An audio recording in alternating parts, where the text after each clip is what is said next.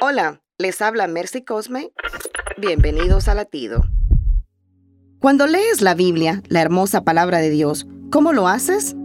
¿Te detienes a reflexionar en cada pasaje bíblico que vas leyendo o simplemente lo haces como si estuvieras leyendo cualquier otro libro?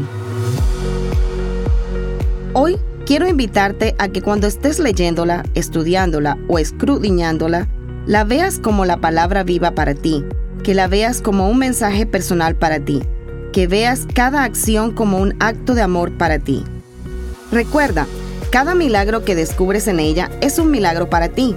Trata de encontrar esa luz que alumbre mejor tu camino hacia la salvación. Latido les llega a través del ejército de salvación.